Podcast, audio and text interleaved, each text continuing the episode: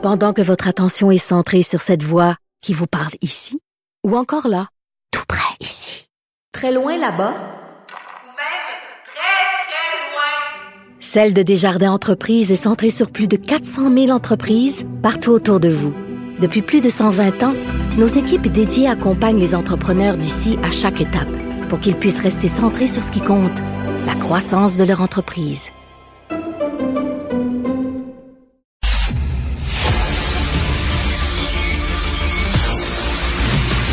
Jean-François Lisée. On va juste dire qu'on est d'accord. Thomas Mulcair. Je te donne 100% raison. La rencontre. C'est vraiment une gaffe majeure. Tu viens de changer de position. Ce qui est bon pour Pitou est bon pour Minou. La rencontre. Lisée. Mulcair. Alors, Jean-François, des journalistes de Radio-Canada ont pris un café avec Mary Simon, la gouverneure générale. Ils sont allés à Rideau Hall, ils ont pris un café avec elle. Donc, on apprend qu'elle a suivi 184 heures de cours de français. Ça coûté aux contribuables 27 851 dollars, 27 000 dollars. Elle sait dire les mots ananas, neige et son, son expression française préférée, son mot français préféré est chou de Bruxelles.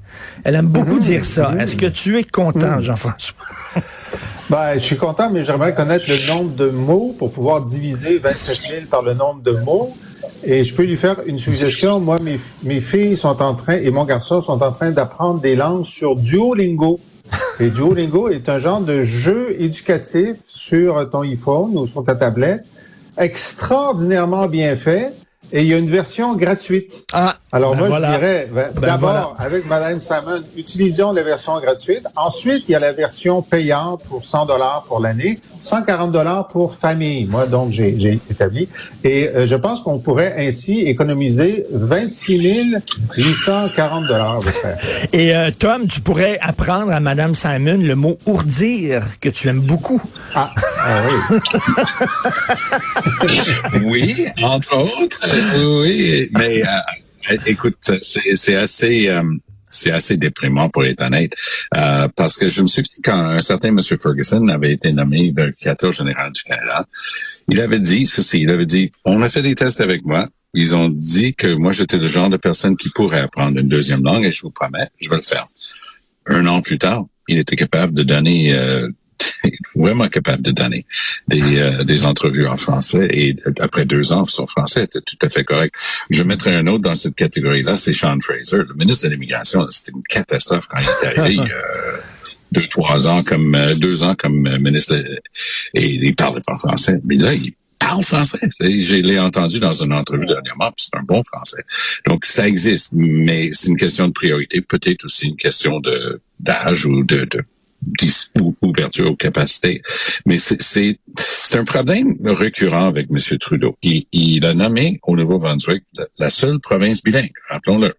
Donc, on vient d'apprendre le rôle de la lieutenant-gouverneur parce qu'on a renouvelé la fonction ici la semaine dernière, puis on a une motion même qui dit qu'il faudrait l'éliminer. Mais voi- voyons ce qui s'est passé justement au Nouveau-Brunswick. Trudeau a nommé une femme qui parlait pas un mot de français dans la seule province bilingue.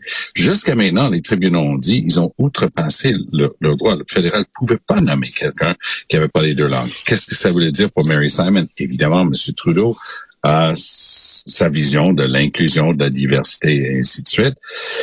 Mais je pense Hmm. qu'une partie de la diversité de la réalité canadienne, c'est qu'il y a deux langues officielles et de mettre quelqu'un dans un rôle aussi important sans être capable, même après une couple d'années, de, de, de baragouiner une phrase, c'est vraiment, ça commence à être problématique pour ne pas dire gênant.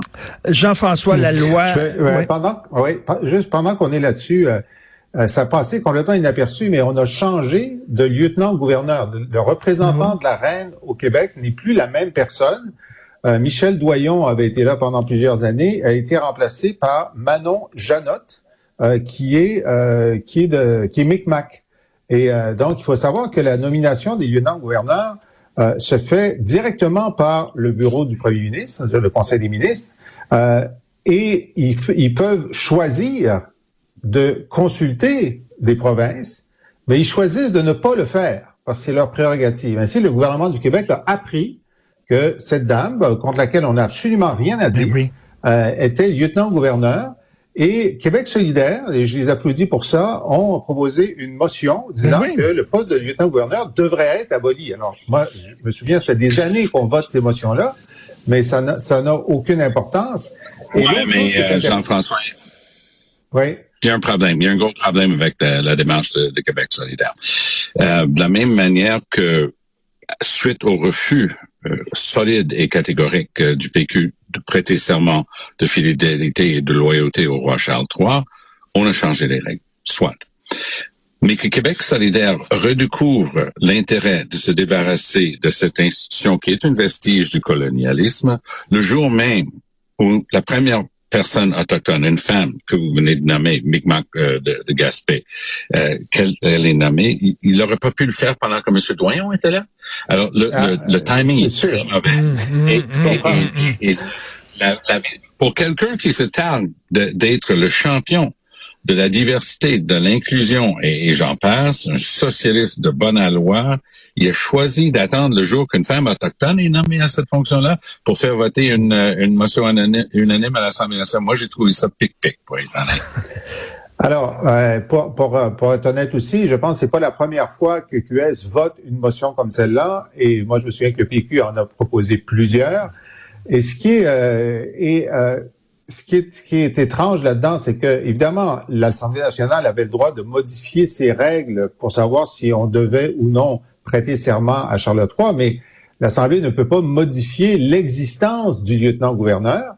Mais il pouvait réclamer, et il l'avait réclamé, puis je me souviens, j'étais conseiller de M. Bouchard, puis on avait fait voter par l'Assemblée une règle disant que on voulait que le Canada nomme comme lieutenant-gouverneur quelqu'un qui serait désigné par l'Assemblée nationale. Rien n'interdit au premier ministre du Canada de dire, ben, on va faire un nouveau lieutenant-gouverneur, qui voulez-vous? Puis à moins que vous me dites, euh, à moins que vous me disiez, Mathieu Bock-Côté, euh, je vais, je vais choisir la personne qui fera euh, consensus à l'Assemblée nationale. Mais ce qui est extraordinaire dans si la vision, je vais juste terminer, je vais juste terminer, dans la vision pro-monarchiste de ce jeune premier ministre qui est, qui est euh, Justin Trudeau, il n'a pas utilisé la mort de la reine Elisabeth pour remettre en question la monarchie. Mm, mm. Il n'a même pas voulu retirer euh, le, le roi des, des nouvelles pièces de monnaie. Et il n'est pas question pour lui d'assouplir le, le mode de nomination de cet archaïsme. Alors, ça nous dit quelque chose sur l'absence de volonté réformiste sur cette question-là, M. Trudeau. Mais si, si on regarde la, la logique qui était derrière la modification unilatérale, et je dis pas que je suis d'accord comme avocat, mais Legault a mis dans la loi 96 une modification de la loi constitutionnelle de 1867 qu'on appelle la loi sur l'Amérique du Nord britannique. Et il, il a proposé deux amendements, un, une pour euh, faire du français la seule langue officielle du Québec et l'autre pour déclarer que le Québec est une nation. Jusqu'à date, Trudeau ne l'a pas contesté. Je pense qu'il aurait dû au moins demander un avis de la Cour suprême là-dessus parce que j'aime pas ce, ce genre d'instabilité. Mais si on reste avec cette logique-là, le Premier ministre Legault aurait pu dire dorénavant, il n'y a pas ça. La seule raison constitutionnelle d'avoir un gouverneur général, les gens ont tendance à penser que Trudeau, c'est le chef d'État du Canada. Il ne l'est pas. Il est le chef du Mm. gouvernement. Celle dont on vient de parler, euh, qui a appris à dire ananas, ben ça c'est la gouverneure générale, c'est elle qui représente la reine d'Angleterre, qui elle, euh, ben, le roi aujourd'hui, pardon, le roi d'Angleterre, qui lui est notre chef d'État. Idem dans les provinces. Et le rôle principal, c'est quoi? C'est signer les lois pour les proclamer, pour qu'ils puissent avoir force de loi, parce qu'il y a une sorte de saupoudrage de poudre de perlimpinpin magique qui découle direct du ciel vers le roi Mm. Charles, et le roi Charles peut le donner en, en sous-contrat à sa lieutenant-gouverneur qui peut signer au nom du Tout-Puissant. Alors, oui, ce sont, ce sont des trucs Mais- notre historique, c'est complètement loufoque, mais on, on est poigné avec. Je veux. Deux choses là-dessus, parce que Richard, je sens que ça te passionne, hein, et c'est très difficile à placer. Euh, alors, premièrement, euh, je, je pense, écoute, ça aurait été extraordinaire que dans la loi 96, ils décident d'essayer de dire que le lieutenant-gouverneur serait désigné par l'Assemblée nationale, mais je pense que là, constitutionnellement, euh, c'est une disposition qui ne peut pas être changée unilatéralement, euh, même qui ne peut pas être plaidée à être changée unilatéralement comme celles qui ont été introduites. Cependant, mais moi, je suis pour l'audace, alors j'aurais applaudi cette audace. Mais deuxièmement, c'est vrai que normalement, ils signent tout. Hein, il signe tous les lieutenants-gouverneurs, mais dans le cas de la souveraineté du Québec, M.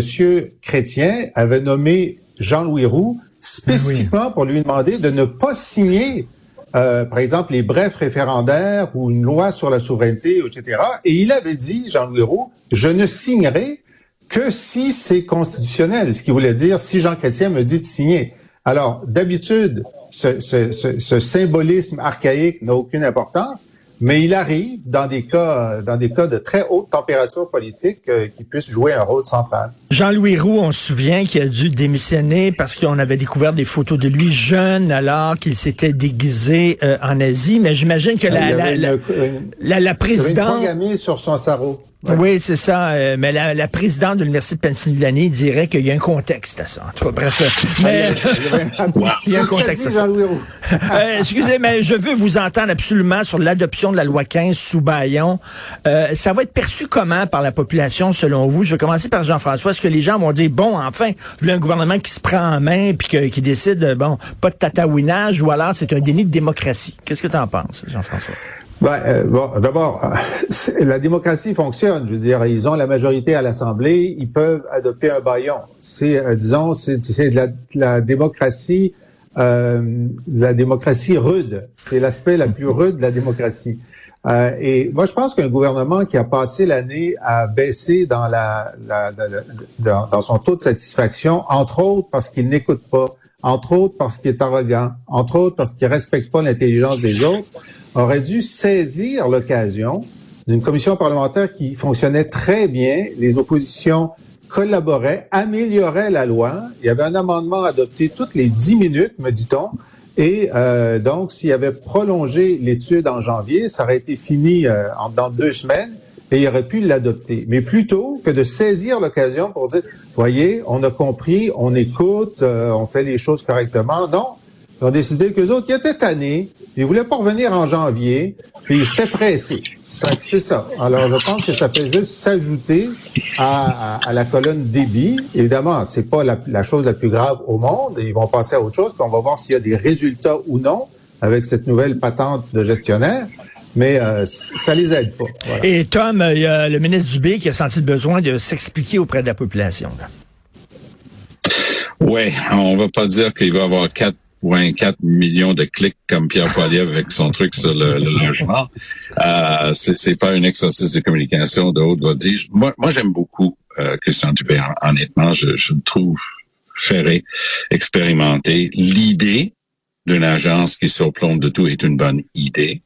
Mais l'erreur qu'ils font, c'est qu'ils le gardent à Québec. Ils mettent le sous-ministre de la Santé autour de la table de l'agence, deviner qu'il va continuer à caler des shots c'est lui qui va avoir toute l'information. C'est une erreur magistrale de le garder à Québec. S'ils avaient mis ça à Montréal, dis que ça avait des chances. L'Agence de revenus du Canada, ça fonctionne parce qu'ils ont des, ils ont enlevé ça des griffes de, de la fonction publique fédérale. Ils ont créé quelque chose d'autonome. Idem, by, by, the way, pour, pour Post Canada. C'est une agence aujourd'hui. Et, et, et, ça lui donne l'autonomie, la capacité d'embaucher les meilleures personnes. C'est beaucoup mieux comme gestion. J'espère que ça va être ce résultat-là.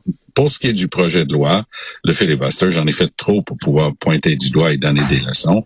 Eux, ils faisaient une, une analyse euh, attentive, ils diront, euh, détaillée, mais Là où Dubé a, vraiment scoré, à mon point de vue, pour désamorcer les plaintes à l'effet contraire, il a offert de faire cinq journées cette semaine. Une journée, normalement, on ne siège pas, mais on peut.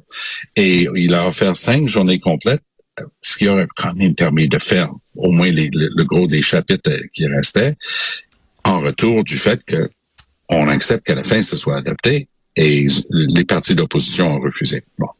Moi, je pense qu'ils n'ont pas bien fait de refuser parce que ça avait tellement besoin d'être relu que, et Dubé a, a, utilisé beaucoup son staff, ses sous-ministres, pour donner les réponses que lui était supposé connaître.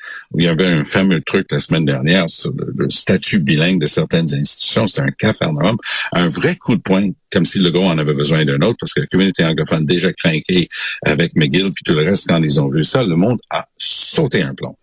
Et là, il était quand même correct, Dubé. Il a admis, il dit, je l'ai pas lu, j'ai, j'ai pas compris d'où ça sortait, mais c'était les, les gnomes euh, de la santé qui arrivaient avec un truc euh, mal ficelé. Donc, ce sont ces mêmes gnomes-là qui vont être assis autour de la table de son agence. L'idée, en termes d'administration publique, l'idée de l'agence est bonne, mais je crains l'application. Tu sais, the devil is in the details.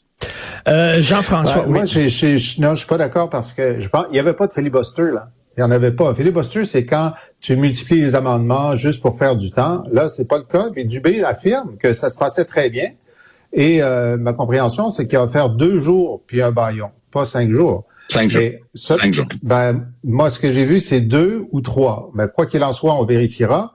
Euh, ce qui est, ce qui est important, il restait, c'est 2000 articles. Il en restait 500 et des centaines d'amendements. Alors, c'est- c'est c'est le quart, le quart du, du projet de loi. Alors, soit tu es sérieux dans ta législation, soit tu ne l'es pas. Et de toute évidence, comme dit Tom, le, le, le ministre prenait connaissance pendant la commission parlementaire de l'existence de certains articles ou de certains amendements. Même lui n'était pas assez bien préparé. Même lui avait besoin du briefing que lui faisaient les membres de l'opposition. Alors pour moi, euh, c'est vraiment c'est un Mais- c'est une façon de faire qui euh, qui brouillonne. Voilà, c'est brouillon pour reprendre le mot de Moi, je veux quand même dire ceci. Il y a, il y a une obligation de résultat qui pèse maintenant sur les épaules de Dubé et de Legault. C'est pas une obligation de moyens. Parce que les moyens, là, le taponnage, le, le système, ça, c'est les moyens. Le résultat maintenant. Et le public va être très exigeant. Alors, ils ont passé à travers tout ça. Ils disent qu'ils ont quelque chose de mieux. Moi, ce que je j'aime pas, c'est ce réflexe de la CAQ. On va scraper les commissions scolaires. Du côté francophone, ils n'ont pas pu le faire du côté anglophone parce que c'est sauvé par les tribunaux pour l'instant.